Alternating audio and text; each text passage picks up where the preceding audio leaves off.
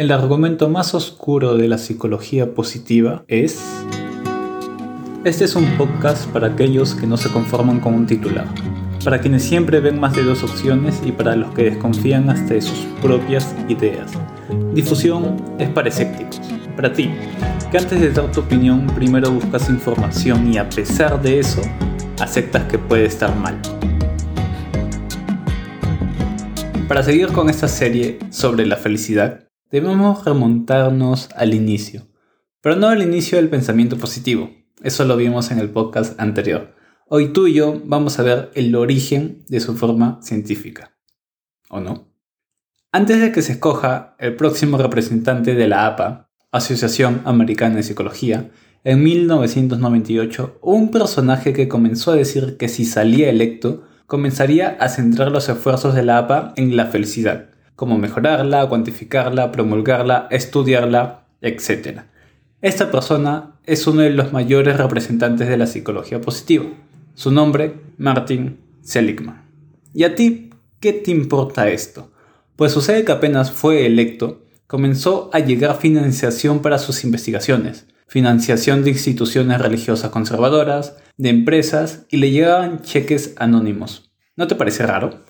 ¿Qué intereses tienen empresas, asociaciones religiosas y otras personas anónimas de investigar la felicidad? Pues déjame contarte primero qué hace que la felicidad sea el producto central de una industria que mueve millones de dólares al año.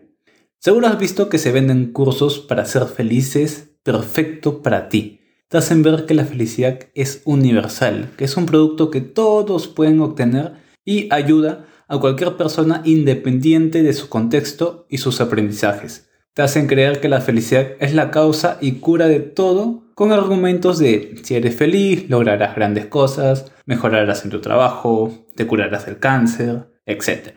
O que si eres feliz también serás exitoso. Así, primero debes ser feliz y luego viene todo lo bueno.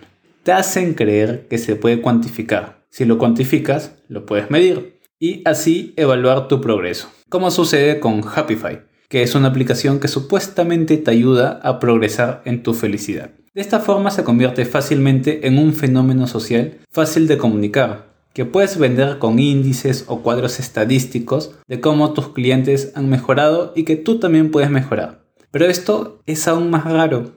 ¿Acaso si saco 7 de felicidad en Perú será lo mismo que un 7 en África o en Rusia? Al final, ¿qué es lo que se está midiendo en estos test de felicidad? ¿De verdad no importa el contexto?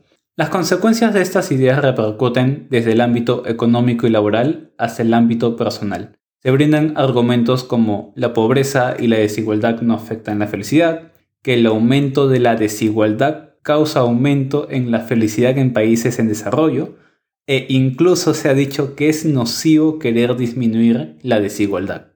Como ves, estos argumentos buscan ignorar el contexto social, ya que según ellos el fin último es ser feliz, y como la felicidad está en uno mismo, entonces no tiene por qué haber reformas políticas o económicas, ¿cierto? Pero no solo eso. Como vimos en el podcast anterior, en el trabajo también se agarran firmemente de estos argumentos, camuflando los despidos como oportunidades y manipulando a los trabajadores con insistencia en una productividad insana, haciendo suya la premisa de que la felicidad es la causa. Veamos la siguiente figura que te dibujan estos argumentos. El éxito y la productividad son la consecuencia de la felicidad. Si no eres feliz, es porque no quieres, ya que la felicidad está dentro tuyo. Entonces eso significa que en realidad no quieres ser productivo ni exitoso. Y esto termina en despidos ya que es tu culpa, obviamente, ¿no? Y así las empresas se lavan las manos con la explotación y el mal ambiente laboral, obviamente fomentando la cultura de productividad extrema y consumista del capitalismo actual. Pero el ambiente donde creo que tiene más repercusión es el personal ya que estas ideas fomentan el individualismo, aumentando los índices de suicidio, de depresión y del sentimiento de soledad. Al mismo tiempo, la constante búsqueda de felicidad aumenta el narcisismo, el egoísmo y la autoculpabilización por no poder alcanzar esa meta tan esperada que supuestamente te venden. Incitan así a la obsesión con el mundo interno y la constante autoexplotación diciéndote que debes siempre mejorar, que siempre puede ser mejor que antes, que a pesar de ser feliz, puede ser más feliz que ahora, ¿te das cuenta? Ya no basta ni siquiera con ser feliz. Esta es la paradoja del pensamiento positivo. Por un lado te dicen que debes ser feliz, que debes estar pleno y contento con quien eres, y por otro lado te dicen que en realidad siempre puedes ser más feliz que ahora y debes estar constantemente en un viaje de descubrimiento. Esta contradicción es lo que no te dicen, ya que obviamente la industria se mueve vendiéndote diferentes cursos, coachings o formaciones con técnicas rápidas y sencillas de utilizar para que las puedas aplicar en tu vida diaria. Esta facilidad práctica que tienen estas herramientas que te brindan es un gancho para que pienses que ser feliz está a tu alcance y cualquiera puede llegar a ese estado.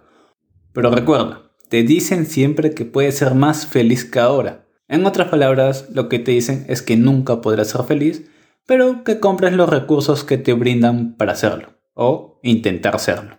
Hemos visto algunas de las áreas que son influidas por el pensamiento positivo, cómo se usa para manipular cambios socioeconómicos y laborales, y las paradojas que encierran los argumentos que te venden. Sin embargo, dejé el argumento más oscuro para el final.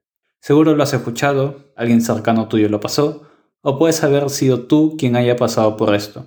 Y es que si la psicología positiva piensa que la felicidad está dentro nuestro y que depende de cada uno, esto quiere decir que quien sufre es porque quiere, o peor, porque se lo merece, lo cual es algo totalmente alejado de la realidad.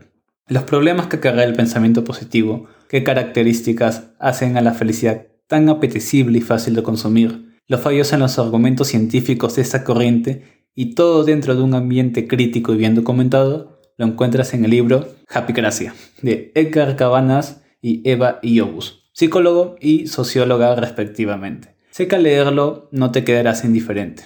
Te dejaré el link por si quieres comprar el libro en la descripción y la charla tech y de Aprendemos Juntos que hizo sobre este tema. En el próximo capítulo, esta pequeña serie sobre la felicidad acabará. Compartes que hasta ahora no he podido comentar cómo defendernos de ella, algunos libros más de referencia y una opinión bastante personal de este punto.